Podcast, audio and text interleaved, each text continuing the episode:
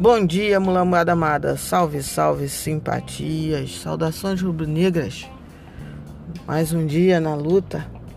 Hoje fazendo ca café do Parangolé especial, porque eu tô aqui na fila do aeroporto. Então vou aproveitar o tempinho para gravar o café carioquinha, curto e forte. Saúde e paz para todos nós. Então, JJ já tá lá do outro lado do oceano, vida que segue. E ele deixou uma frase ontem na despedida. É, o Flamengo é imparável, que combina com a outra frase. Nós somos uma força da natureza.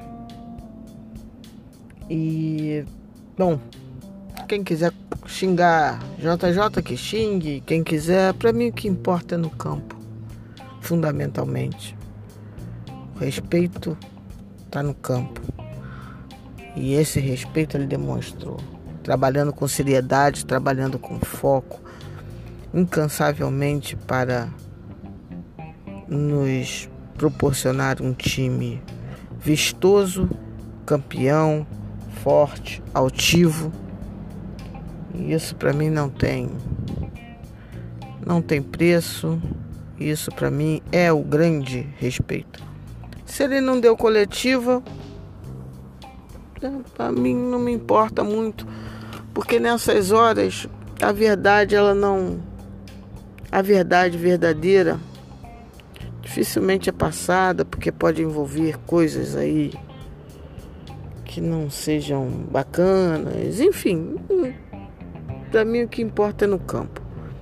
A imprensa também não merecia em grande parte a, essa consideração dele, mas a coletiva é para a torcida, não é para a imprensa. E como eu falei, ele poderia ter dado, poderia, poderia ter gravado um, um vídeo para Flá TV, enfim, poderia, mas não fez. Eu, só que eu digo que o, o, o extra-campo, para mim, não tem o mesmo peso que aquilo que se demonstra no exercício do, da profissão. Né? No caso do futebol, é no campo.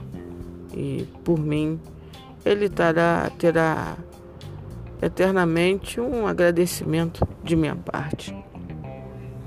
Então fica aqui a minha visão sobre a ida. Quem vem, continuamos na mesma expectativa, sem é, sem uma certeza. O Braz e o Spindle continuam aqui no Rio.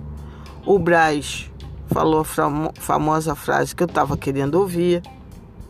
Né? Essa frase eu queria ouvir. E o Braz falou: Eu negocio com o Porto, mas não negocio com o Benfica. Então, é, quem tem uma multa um pouco menor é o Ilharão, 3 milhões de euros. Esse daí, talvez, num futuro não tão longínquo, é, vá possa ser negociado. Daí temos, por exemplo, um Thiago Maia. Então não me causa grandes transtornos. Não gostaria que se vendesse Arão, um jogador que mantém uma regularidade desde o ano passado impressionante. E repito, será uma temporada muito, muito desgastante. Precisamos de todos. Lucas Silva e Pires da Mota é, estão com possibilidades aí de sair. Berrio saiu, então três jogadores que não, não acrescentavam tecnicamente ao elenco é, possam sair. Eu acho isso muito bom porque abre espaço na folha, sempre bom. Né? E dos técnicos, parece que os favoritos mesmo acabam sendo o Carvalhal, que está. Faltou uma partida para ele terminar o, o portuguesão, lá pelo Rio Ave, com grandes chances de, de classificar o, o time o clube para a Liga Europa, o que seria um grande feito para um time é, pequeno lá de Portugal. É, ele vem recebendo muitos elogios técnicos. É, tem o Domenech Torran, não sei se é essa pronúncia. Enfim, que ontem o Pepe Guardiola falou nele e disse que ele tem todas as condições de treinar qualquer equipe e tal, mas isso daí não me surpreende, surpreende não me faz encher os olhos sobre ele, porque pô, o cara é parça e ficou tantos anos lá com ele. Vi ontem rápido um, um vídeo sobre o time do New York, que foi o último que ele dirigiu.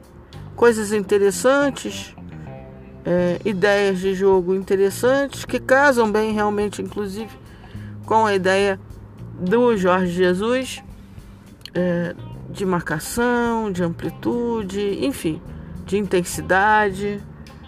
É, então, é um nome que está sendo bem cogitado. Rafinha parece que serviu de ponte entre o Pepe e a direção rubro-negra para conversar um pouco, para clarear ideias. E o outro favorito que entra, que está desde o início, é um dos queridos da torcida rubro-negra e ao que parece de parte da tal da comissão de futebol, é o Ramírez, Miguel Ángel Ramírez do Independiente del Valle, que inclusive é o nosso adversário de reestreia na Libertadores. É, esse é um cara que eu particularmente gosto, é, mas também gosto porque conheço mais do que os outros dois. É, então não, não, não vou dizer que ele certamente é muito melhor que Carvalhal ou Domenech, mas esse eu gosto.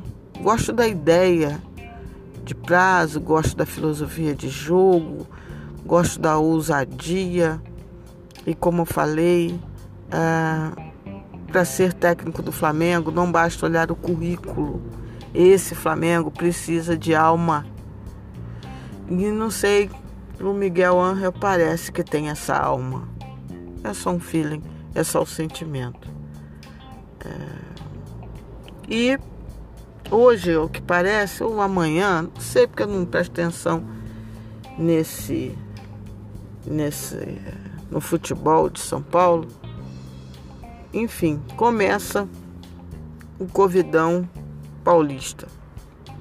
E ontem, o, o Sérgio Xavier, repórter da Globo, desde domingo, né, eu, eu vi um troca de passe e ele falando todo animadinho sobre o, o campeonato de São Paulo. E aí eu né, falei, pô, tô aqui de boa e um dos caras que mais reclamaram do, do, do, do Carioqueta se cala diante do Covidão São Paulo 2020. E aí coloquei isso e ontem ele veio e por algum motivo me deu RT e tentou justificar o injustificável, inclusive inventando dados. Isso é feio. E isso é que traz desprestígio. E aí, nesse ponto, vão reclamar da milícia digital do Flamengo. É milícia digital, não. Nessa parte, milícia digital, não. Ninguém convocou ninguém para fazer. Eu, por exemplo, fiz a postagem porque eu quis. Ponto. Porque achei incoerente, porque achei hipócrita. E ele basicamente amaldiçoou o Flamengo por causa do Carioqueta. Bateu sem dó. Ok, tava no direito dele, não é isso? Ok. Aí, só que com São Paulo, a consciência social dele parece que sumiu. Isso se chama hipocrisia. Isso se chama cinismo. Isso é uma cretinice. Igual hoje eu marquei o André Henning, porque eu fui lá no perfil dele, né? Dei uma procurada. Nada. Silêncio sobre o Covidão Tietense 2020. Então, não me venham de falar de é, milícia digital nessa hora. O Brasil está no caos, numa bagunça. O Covid em si, ela em cada estado é uma realidade. Em cada município ele é uma realidade. No Rio de Janeiro, surpreendentemente até, nós estamos em curva descendente, continuamos descendo um pouco a ladeira do número de mortos. O hospital de campanha do, do Maracanã foi desativado. Então, como é que é isso? Então, quer dizer que o jornalismo esportivo vai tratar de maneira hipócrita um assunto que ele mesmo falou que era tão sério, que era desumano, essas coisas todas? Então só é humano quando é conveniente. Aí é. Aí é calhordice, né? Porque a vida é a vida em qualquer época e tempo. Sul também vai reiniciar. Minas, ao que parece. Tudo em alta. Aí ele vem dizer, o, o Sérgio Xavier, ah, não, porque o Rio, ele teve coragem de mentir para mim, o Rio estava em alta e São Paulo está em baixa e em São Paulo teremos uma bolha. Que, que bolha? Que bolha, seu Sérgio? Bolha nenhuma, vai querer enganar quem? O Rio de Janeiro escolheu três estádios para jogar, para tentar controlar a história. Então não venha falar de bolha. Eu critiquei o Flamengo quando voltou. Eu achava que eu não tinha base alguma para entender o porquê do dia 18, da, da, da cravada, por exemplo, no dia 18. E tinha recém aberto o shopping. Então eu achava que podia esperar um pouco mais, qual seria o efeito dessa reabertura. Mas resolveram não esperar. Mas até agora o Carioca já acabou. E até agora não temos nenhum indício de que o Campeonato Carioca teve algum tipo de efeito de modificação na curva descendente que já apresentava o estado do Rio de Janeiro, em especial a cidade do Rio de Janeiro. A segunda onda, lógico que pode vir. Aliás, tudo indica que virá. Pouquíssimos países, ao que eu sei, ao que eu me lembro, ou cidades não tiveram uma segunda onda. É natural, é até esperado que isso aconteça. Não que isso seja bom, mas eu estou falando que é uma expectativa que em vários locais isso aconteceu. Se não é uma segunda onda, um repique, alguma variação, e veremos se pode ser controlado ou não. Oxalá que queira. Então, o nome disso é hipocrisia. O nome disso é cretinice.